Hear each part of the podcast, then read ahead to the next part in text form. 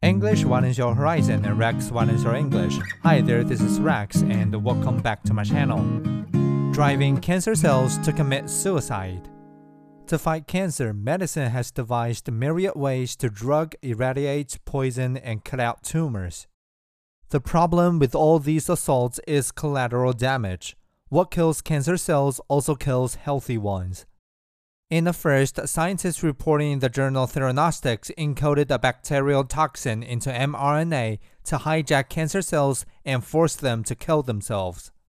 Echoing COVID 19 vaccines, the injections delivered mRNA directly to cancer cells, except the toxin, rather than COVID spike protein, was encoded into the mRNA's molecules.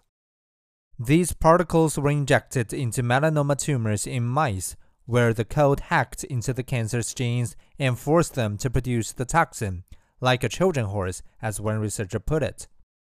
After one injection, the tumors shrank significantly as they underwent programmed cell death. The mice were otherwise unaffected. This strategy, if replicable in humans, would be an elegant addition to the oncologist arsenal.